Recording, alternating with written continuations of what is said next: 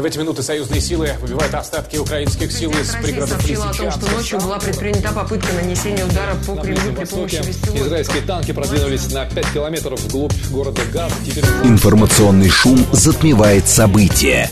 Времени разбираться нет. Мнения и факты перемешаны. Но не у них. Умные парни выходят в прямой эфир, чтобы многое нам объяснить. Интервью о самом важном с самыми опытными. Программа предназначена для слушателей старше 16 лет. Умные парни.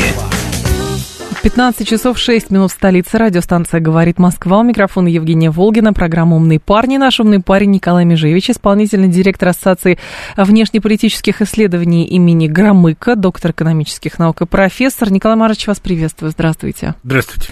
Наши координаты 7373948, телефон, смски плюс 7925 8888948, телеграмм для ваших сообщений «Говорит Москобот». Смотреть можно в YouTube-канале «Говорит Москва». Стрим там начался. Мы, кстати, такой мостик я проведу от предыдущего эфира к нашему текущему, обсуждали уровень тревожности, потому что социологи фиксируют, что как-то вот нормализовалось все, уже никаких всплесков нету.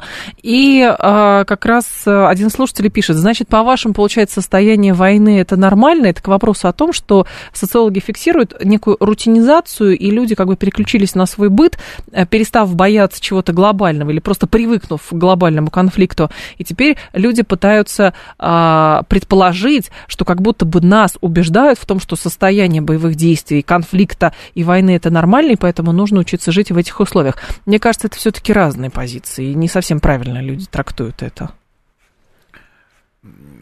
Специальная военная операция продолжается. Но, безусловно... Чуть поближе, будьте добры к микрофону. Безусловно, элемент привыкания, он э, присутствует. И в данном случае у меня нет претензий к социологам, э, хотя э, как бывший аспирант-социолог, да, могу сказать, что в зависимости от того, как поставлен вопрос, люди э, тяготеют к соответствующему ответу. Но действительно, э, тот формат э, специальной военной операции, который реализуется, он позволяет э, тревожность, общественное настроение соответствующие, ну, скажем так, свести к минимуму. Угу. И есть определенный процент людей, которые находятся в этом информационном поле по ряду причин, да, потому что они сами там уже э, на линии специальной военной операции, или родственники их там, или их служебная деятельность непосредственно связана с происходящим э, на территории, э, связанной с СВО. А, но в целом люди продолжают заниматься своими делами и своей работой.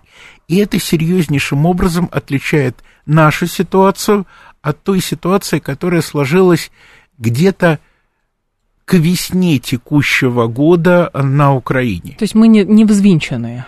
А, да, да, да, да.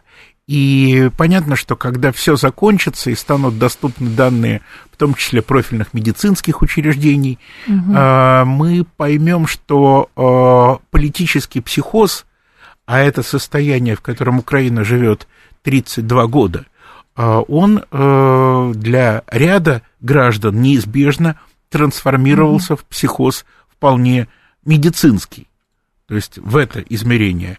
А мы этого счастливо избежали, э, что, на мой взгляд, э, является серьезным достижением и общества, и власти. А может, мы всегда такие были все-таки, не, вот не взвинченные? А, ведь даже Путин же вчера говорил как раз, что там страны Запада, западные спецслужбы попытаются дестабилизировать ситуацию в стране, нужно этому всячески противостоять и так далее.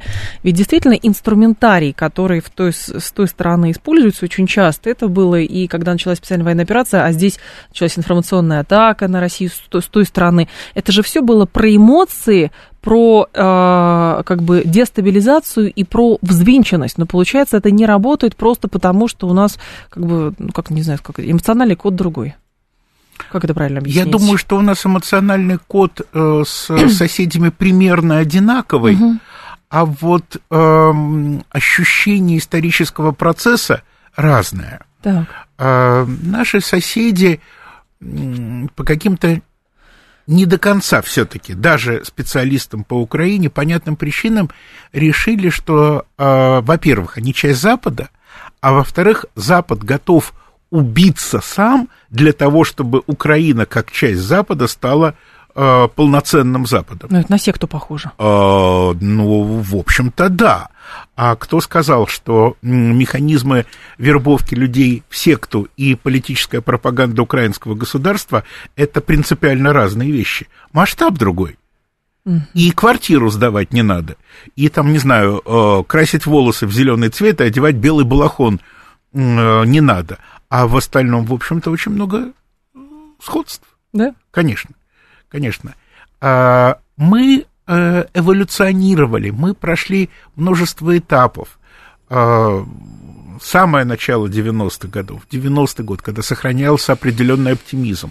Крах, безусловный, 91-92 э, погружение или падение в дефолт аккуратный оптимизм самого конца 90-х, да, вот переходный период, который оказался не таким маленьким, да, то есть понятно, что президент э, все знал и все понимал, но угу. попытка э, развернуть движение государства по принципу раз-два стой, раз-два направо, это была бы попытка э, заведомо неудачная. И мы видим, что процесс нашей эволюции, он затянулся, и потому что президент э, понимал нашу, я бы сказал, неполную готовность к быстрым изменениям, и я бы не стал исключать э, этот момент, возможно, и потому что сам президент не был готов к радикальной перестройке угу. внешнеполитического курса. Ведь Мюнхенская речь это только 2007 год, да. не 2006, 2005, 2004, 2003. Я хорошо помню 2003 год, юбилей э, Петербурга, мероприятие, которое в Петербурге проводили мы с Еврокомиссией. Э, на Невском проспекте русской речи вообще не было слышно практически, да, были одни иностранцы. Э, был, я бы сказал, такой э, непрерывный гимн единства России, Европы и Европы с Россией. Э, вот это, видимо, был финальный праздник. Угу. И после этого мы аккуратно от этого э, единения расходились. Сначала ну, медленно. Обоюдно причем. Обоюдно, безусловно. Не было такого, что, потому что слушатель нам как раз и пишет периодически, что это все Россия сама, а, значит, порушила, потому что западники пытались стабилизировать, хотели только торговать, и вообще никакого размежевания не было. Ну да, поэтому э, расширение НАТО, вопреки обещаниям, началось практически сразу после распада Советского Союза. Это другое. А, ну да, это, это другим, да, знаем, да, да, да, да, это из соседней аптеки. Хорошо, но э, проблема вот еще в чем. Э, мы постоянно как-то забываем указать на то, что Запад-то изменился. Я помню э, те иностранные делегации, которые приезжали в Комитет по внешним связям мэрии Санкт-Петербурга в 91-92 году. Это были вменяемые люди. Я помню мощную немецкую делегацию, которая э, по графику пребывания не успевала поехать на э, Пискаревское мемориальное кладбище, хотя обычно это практикуется как угу. протокольное мероприятие.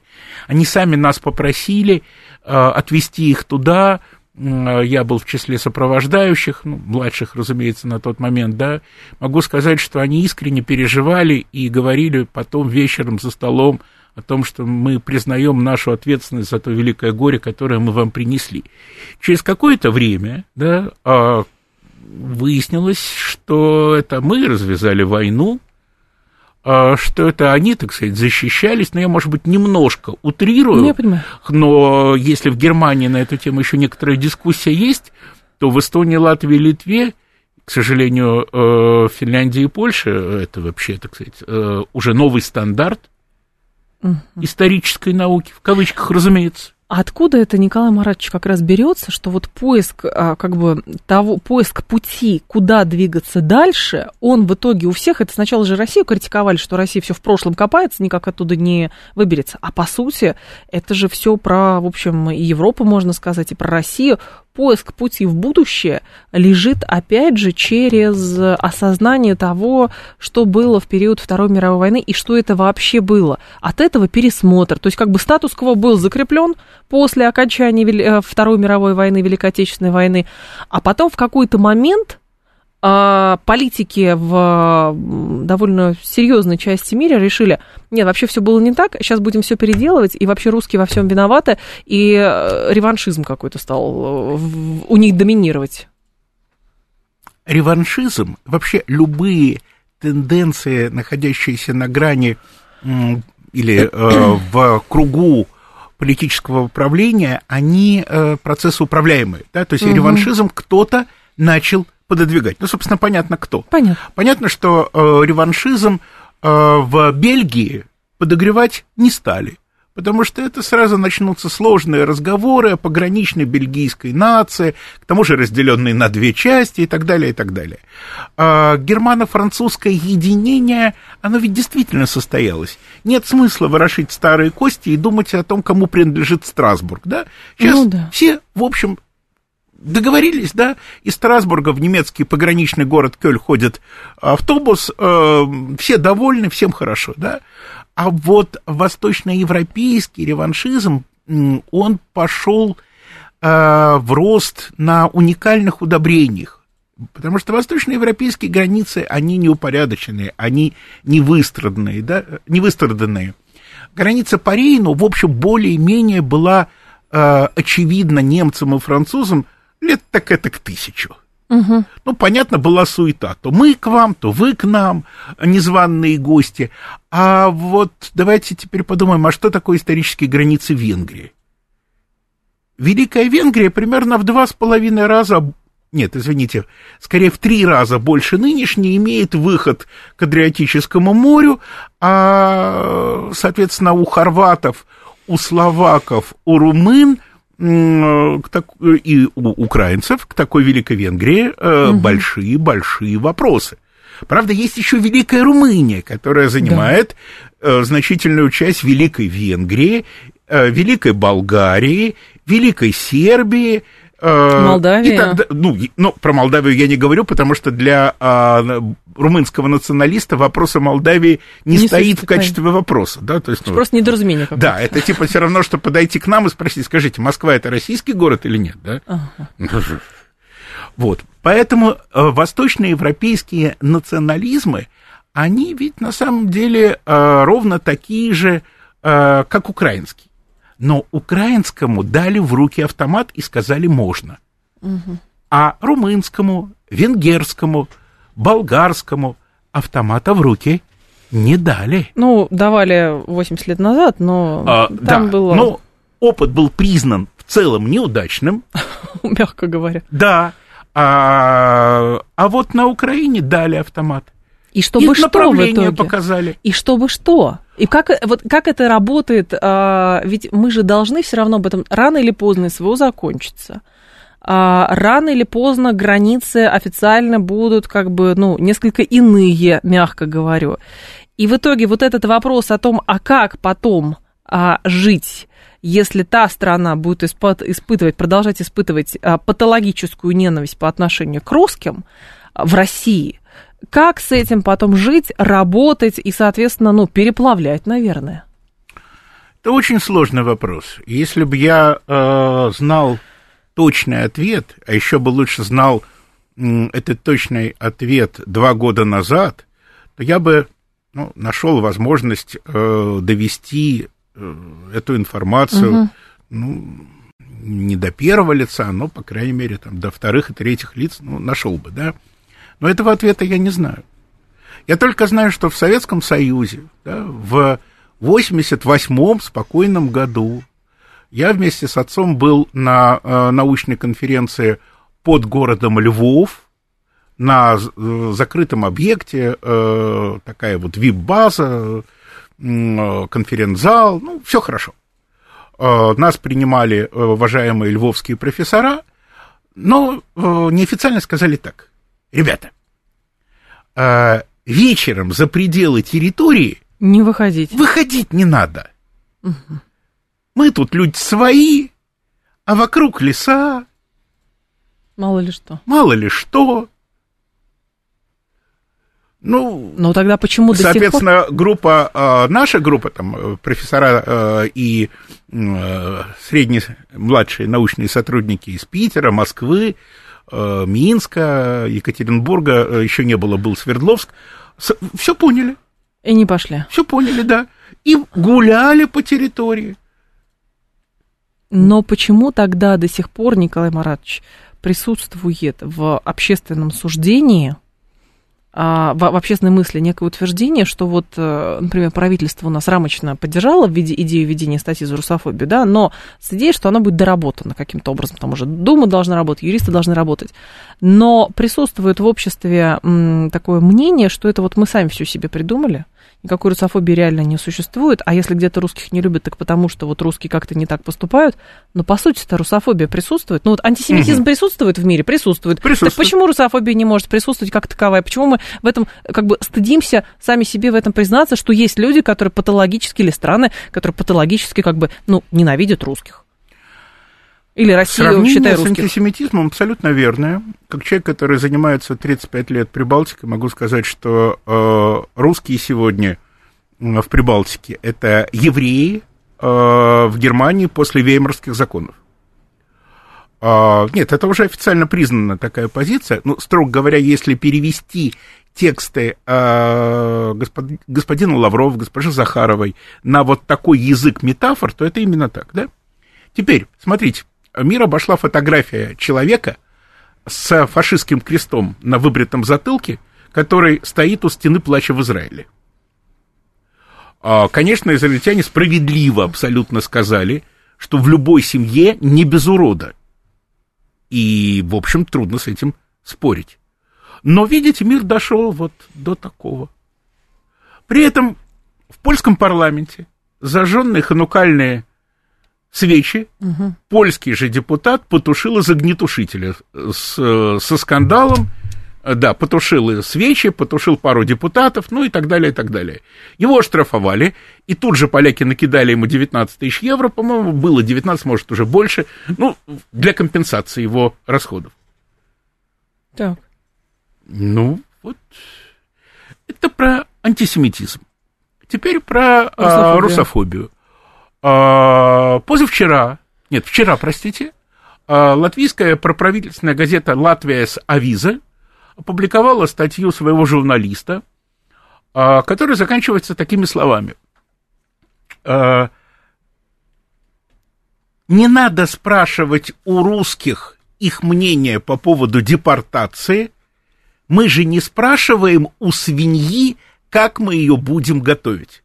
Я практически цитирую. А да, русофобии в Латвии, конечно, нет. О, а почему так? Частично э, желание быть на верной стороне истории. Э, Значительная часть политического и околополитического класса Прибалтики считает, э, ну, скажем так, позицию США и Европы, не будем сейчас про нюансы говорить, э, правильной стороной истории. И спешит занять место в этом ряду. Ну, они за это денег получат, или уважение, или что? Э, Или просто, чтобы их заметили? Что касается этого журналиста, я бы не стал исключать и какую-то иную форму вознаграждения. По, по результатам Нюрнбергского трибунала повесили э, одного из главных редакторов фашистских журналов и газет. Э, подчеркиваю, он в МИДе не работал. Так. Деревни в Белоруссии не сжигал. И был всего лишь журналистом. Его повесили. И я думаю, что это вполне вероятная перспектива для многих представителей журналистского цеха Эстонии, Латвии, Литвы.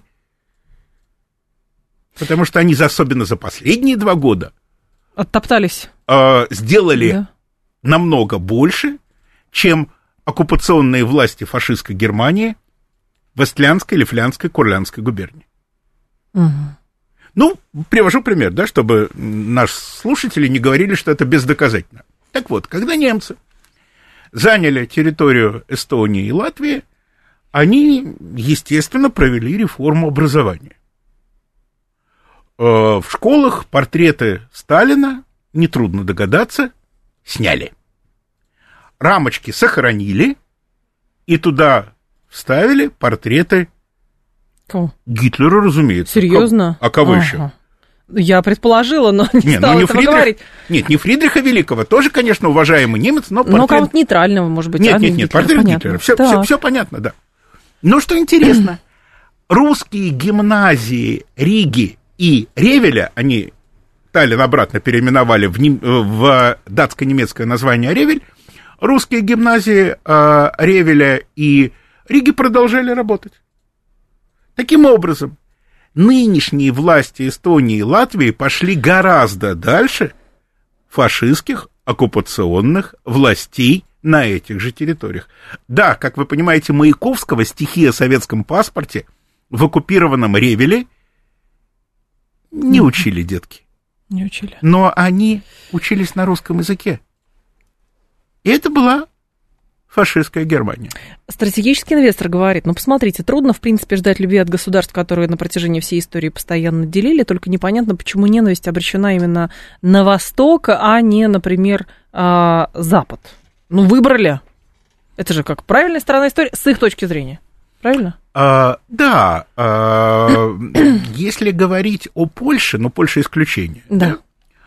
А, поляк рождается с а, русофобией и германофобией. А, но вот в Польше это как бы два а, родственно сопоставимых чувства, да? А, немецкие периоды польской истории, разделы, а, оккупация, преследование, это а, часть школьных курсов, это значительная часть исторической памяти. А если вы открываете учебник в Латвии, то вы обнаруживаете, что немцы принесли нам цивилизацию, что мы часть европейского мира, а европейский мир нам принесли немцы. Ну да, немножко нас оккупировали в Первую мировую, Вторую мировую и еще восемь веков до этого, когда нас держали за скот и не пускали за городские стены. Ну, ну, ну, ну, ну, это же Европа, да. Вот мы, так сказать, пожили а, в, так сказать, в Риге, то есть сарай понимаю. для хранения м, зевная сельхозимущества, а, и стали цивилизованы. Но если просто здесь э, опять э, из этой новости, из, из этих утверждений опять, знаете, как в теории графов, вот и, э, следующие тезисы Знаю. появляются. Во-первых, почему, даже вот я по сообщениям наших слушателей сужу, но подождите, соответственно, значит, там, а, вот японцы, они же считают, что у них незаконно отняли острова, поэтому какая любовь по отношению к России? Все понятно. Ну, то есть, знаете, идеальный русский – это вечно кающийся и дающий деньги из своего кошелька. Вот тогда, может быть, его все равно любить не будут, но деньги, а, острова и последние штаны возьмут брезгливо. Что касается Японии, дать антироссийские настроения в этой стране есть. Но я много э, общался с японскими дипломатами.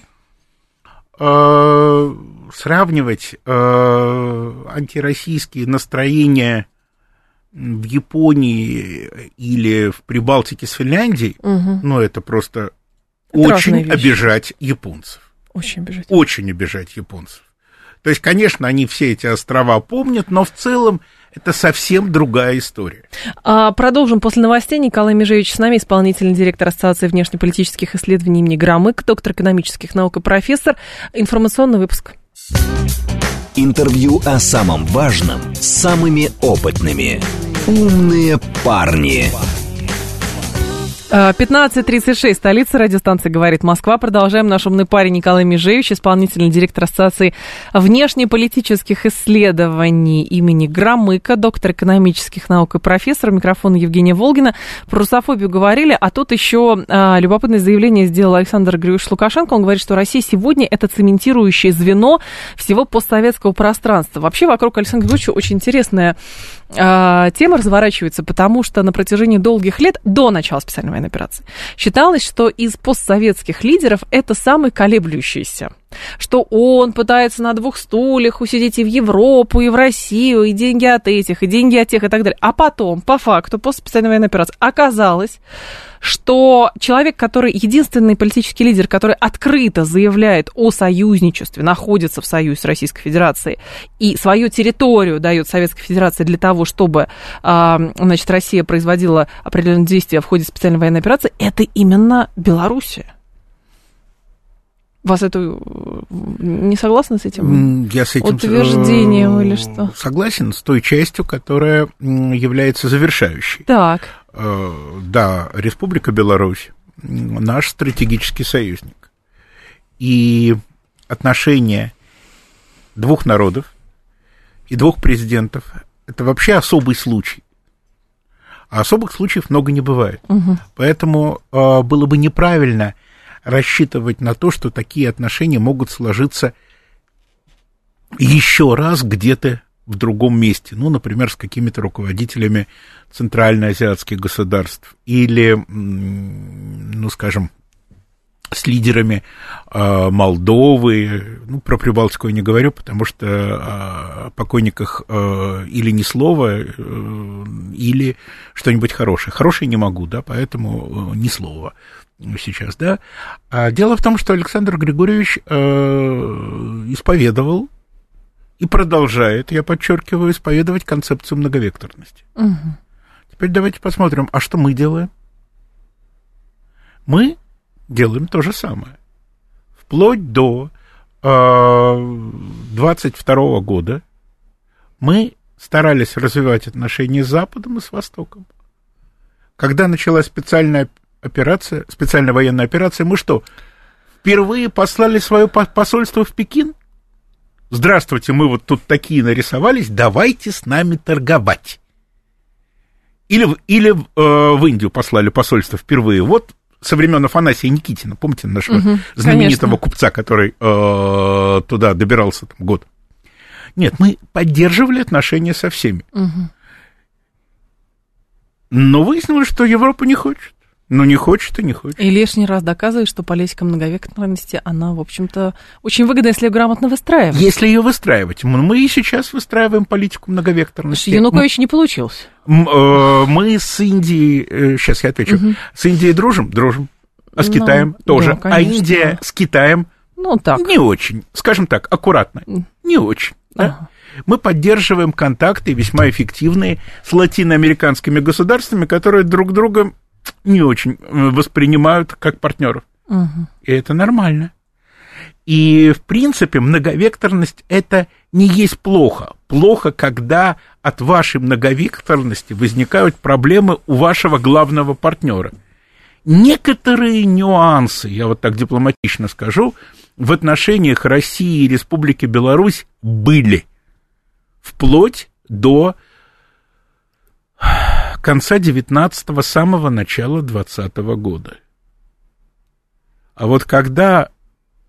Случился 20-й год? Случился да. в Республике Беларусь 20-й год, когда в Минск э, собрались люди, пожелавшие на западные деньги устроить цветную революцию, то многовекторность вот та, та модель закончилась. А президент вместе со своими товарищами, сыном и автоматом вышел к людям. И Сейчас противник... мы водички попросим. Принесите нам водички, пожалуйста. И противник бежал, был, был рассеян.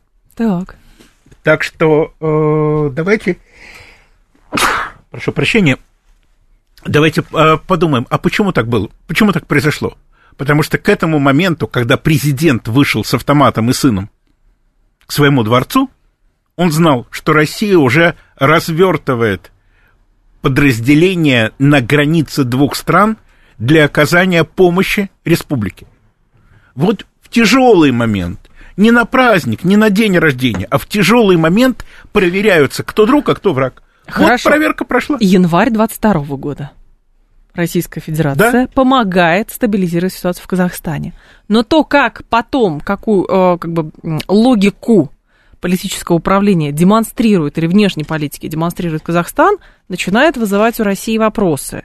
Или там позиция Киргизии, которая говорит, мы, если что, поддерживаем санкции против России. Не все можем выполнять, но поддерживаем. И тогда, с одной стороны, Лукашенко говорит, что Россия как никогда цементирующее звено всего постсоветского пространства. Вопрос, а постсоветское пространство а, все-таки выбирает Россию или балансирует до сих пор? Постсоветское пространство в целом балансирует. В целом. Но обратите внимание, э, даже ну, абсолютно американский ставленник президент Армении э, очень... Премьер или президент? Э, президент. Очень медленно отходит от сотрудничества с Россией. В Молдове движение в пользу европейской интеграции так и не получило абсолютного преимущества. При том, что госпожа Санду, э, опять же, э, ну, я бы сказал, младшая выпускница соросовских э, курсов. Да? А что же касается Казахстана, это большая, я бы сказал, великая страна с гигантским потенциалом, и руководству, политическому руководству Казахстана крайне непросто. С двух сторон мы и Китай – а с третьей виртуальной стороны транснациональные компании Запада, которые вложили в Казахстан миллиарды. Ну, выкачали, правда, триллионы. Ну, это уже второй вопрос, да? Поэтому, конечно, приходится ориентироваться на три силы. Казахстан ведет компромиссную линию. И иногда меня спрашивают, а если бы ты был президентом? Казахстана. Казахстана, да. Что? Я бы сказал, я бы вел такую же. Серьезно? Конечно. А другой возможности нет. Вот с Александром Григорьевичем Лукашенко все понятно, все уже ясно. Карты лежат в открытую. Угу. Потому что Александр Григорьевич прекрасно понимает, что если, не дай бог, Россия проиграет... Ему тоже, в общем, не сдобровать. Да, угу. ему не сдобровать. Ну, у казахов две трети компаний из Британии, понятно, что они выберут, говорит 506. Но это про элит скорее речь Там идет. Все сложнее. Насчет двух трети компаний таких данных у меня нет, ага. потому что, например, наши китайские друзья свое участие не афишируют, но их возможности в Казахстане настолько велики, что с этим приходится считаться всем, включая британцев. Да. Ну а сравнение экономического потенциала э, Китая и Британии э, mm-hmm. заставляет британских лордов э, плакать уже, ну, я думаю, лет 15-20. Ну, я понимаю, что мы сильно, там, или вообще в, в ряде случаев публичный российский дискурс, общественный, политический, он упрощается, когда мы говорим, что мы выстраиваем свои отношения там, с глобальным югом, или с Азией, или с Латинской Америкой на почве антиамериканизма. Это не работает, потому что тот же самый Моди, когда обсуждали перспективы БРИКСа, говорил, что Индия в БРИКСе, это не значит, что Индия против Америки, там Англии, кого бы то ни было. Просто нужен рациональный подход. Но вот здесь вопрос именно потенциала, то есть не, а, как бы от чего зависят возможности России привлекать к себе как можно больше понятных, как минимум лояльных, а как максимум а, союзнически настроенных а, стран.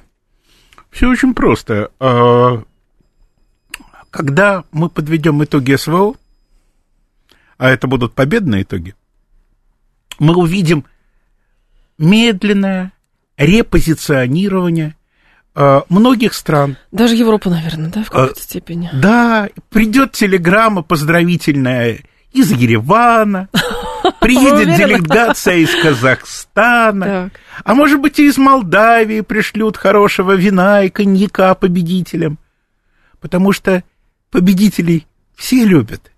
Угу. А вот проигравших никто не любит. Но мы пока не победили.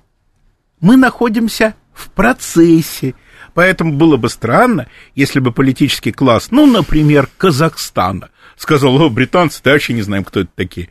Давайте все поделим между нами Э, казахами наши фирмы, да, там, ну и какое-то участие русским и китайцам. Насколько так я... пока не будет. Да, но насколько я понимаю, э, как бы логику, которую выстраивают российские оппоненты, вот Россия, э, демонстрируя, ну как бы, или объясняя свою точку зрения, что Россия во всем не права и Россия одна, заявляя следующее. Вот посмотрите, сколько стран поддерживают Украину. Там такая-то, такая-то, такая-то, там начиная от бронежилетов, заканчивая там тяжелым вооружением, да, которое поставляет. Денег там сколько дают. И посмотрите, все с Украины, все с Украины, там половина мира с Украины. А посмотрите на Россию. ОДКБ не участвуют, а там есть только Иран, там опосредованно, как говорят, то ли есть, то ли нет э, Северная Корея, и вот Россия абсолютно одна, значит, Россия брошенная, и это демонстрирует, что Россия не права. А вот русские все равно пытаются, ну, я понимаю, что это элемент информационного воздействия, естественно, но как бы кто-то этому верит, понимаете? Э, Считается, что Украину поддерживает 53 страны. 53, да, я 51 насчитала. Ага. А, готов э, не спорить, потому что, ну, около 50. Ну да. На планете а, порядка 240 государств большинства не получается. А это как большинство пр- просвещенного, просвещенного мира. Просвещенной части мира, так это как-то А, называлось. то есть Латвия это теперь просвещенный мир. Конечно. Это на том основании, что в некоторых африканских странах действительно в силу климата ходят в набедренной повязке, а в Латвии в силу э, немецкого принуждения начали, э, ну, скажем так, научились э, использовать так называемые штаны. А, нет, во-первых, из этих 53 стран просвещенному миру э, относятся далеко не все. А во-вторых, надо определить, что такое просвещенный мир. Опять же, если это ношение э, штанов, то это не основной критерий. И, на мой взгляд, э, сегодня э, такие государства, как э, бывшая Персия, а ныне Иран, э, Индия и Китай, это и есть просвещенные цивилизационные страны.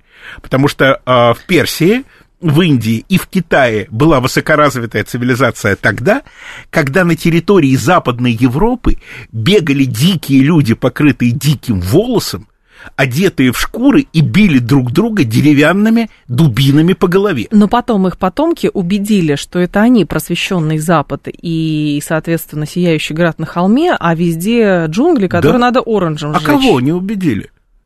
Сами Иранцев себя пытались. не убедили. Иранцев не убедили. За это, Китайцев расскажите, за это карают. расскажите про древнюю европейскую цивилизацию э, китайцам. Интеллигентный шанхайский, пекинский профессор скажет, да-да-да, я знаю про Древний Рим и Древнюю Грецию, но когда появилась Древняя Греция, у нас закончилось первое тысячелетие нашей цивилизационной истории. Откуда тогда это? Вот слушатель даже пишет, у нас сейчас только Украину поддерживают сильные государства, а нас нет. Кто сильное государство? Ну, Опять сильное ну. государство, это, разумеется, Эстония, да. Я, я ну. Штаты имеется в виду. Вот если бы Штаты нас поддерживали, то тогда можно было. А, кто Штаты сказал, что Штаты поддерживают Украину? Ну как? Э, Штаты поддерживают себя. Я только хотел сказать, да. Штаты поддерживают себя прежде всего. И Великобритания, и даже Эстония, не к ночи будь помянута, поддерживает себя.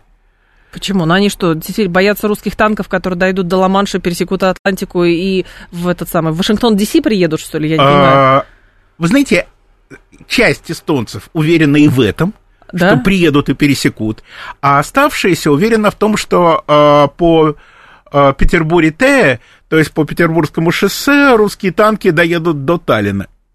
Ага. А сейчас еще Путин сказал, что подумываем о том, чтобы Ленинградский военный округ создать. Все, все, все Ну, сходится. ну, для, давайте- фи- для финнов, по крайней мере. Что касается Ленинградского военного округа, э, мы терпели уж настолько долго. Но вот терпение закончилось. Ленинградский военный округ был, и вот он возвращается. А когда он был? А он был наиболее развитым и обеспеченным вооружениями в предвоенные годы Так. когда у нас с одной стороны была фашистская Финляндия нависала, а заканчивалась фашистская Финляндия, я подчеркиваю это определение, на территории современного Петербурга, половина города Сестрорецк, это была уже Финляндия, границы надо было корректировать. Россия предложила, ну, Советская Россия, Советский Союз предложили, э, сделала предложение финнам на обмен территории, предлагая заведомо большие территории. Ну, финнам объяснили в Лондоне, в Париже и в Берлине одновременно, вы нам такие мощные нужны, вы раз, и город Ленина на Неве ваш. Понятно. А тут еще с запада эстонцы подойдут, вот вы на Неве и соединитесь. Южный берег Невы – это будет Великая Эстония, а северный берег – это будет Великая Финляндия. Но что-то пошло не так. И сейчас что-то И сейчас идет явно что-то идет не так.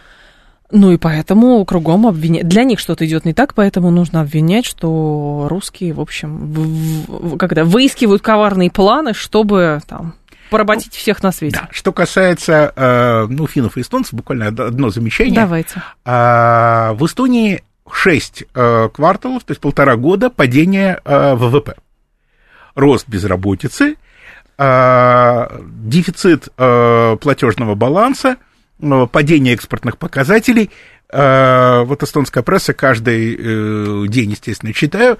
все рассыпается просто с кастрюльным грохотом. Кто виноват? Ну как кто виноват? А как будто бы вы не знаете, кто виноват. Опять? Да. Так э, наш там нет. А, но Поэтому всё равно виноват. Есть виноваты, нет виноваты. Вот. Во И теперь по этой великолепной дороге вышла, двиг- начинает двигаться Финляндия, где тоже экономика, которая изначально была сверхпрочной, ее приводили в пример устойчивости, начинает сыпаться. Но инерция все равно, согласитесь, Николай Маркович, инерция мышления все равно сильна. Инерция мышления в том плане, что вот э, как бы все равно Запад и, и у нас сохраняется такая точка зрения в некоторых кругах, что но вот там-то все равно знают, а давайте посмотрим, кто будет президентом, и тогда решим. А вот давайте что что-то у нас не так, знаете, какой-то вот комплекс э, этого самого какого-то комплекс провинциал какой-то, что там все равно живут какие-то белые люди, которые лучше знают, а мы вот непонятно, что сделали, тут все разрушается, и как жить дальше непонятно. Но это же все равно присутствует. Нету той Европы, которая могла бы служить образцом. Я ее помню. Да? Я ее хорошо помню, я школьником, младшим школьником э, оказался в Европе, в западной. Э, я жил там. И, конечно, при возвращении в родной э, Ленинград, конечно, возникало много вопросов. Почему, почему сок надо продавать в трехлитровых банках? Откуда он проливается при попытке его разлить по стаканам, а не вот в тех хорошо теперь нам знакомых пакетах? Почему нельзя наладить выпуск джинсов, чтобы каждый мог их одеть? Так. Ну, то есть какие-то вопросы, ну, я бы сказал, материального характера, да, возникали. Да, там лучше. Но была абсолютно уверенность э, в том, что по сумме мы живем лучше. И самое забавное, у той Европы тогда, в конце 70-х, была уверенность ровно такая же, что мы живем лучше, мы живем свободнее, Мгм. Но не богаче. Это правда. Потому что когда э, мой еще отец переписывался с э, французским э, социологом из Парижа, ну и социолог был левый, фактически коммунист. Жил он на бульваре Ревали, э, прислал несколько фотографий своей квартиры. Ну, в общем, да. Да.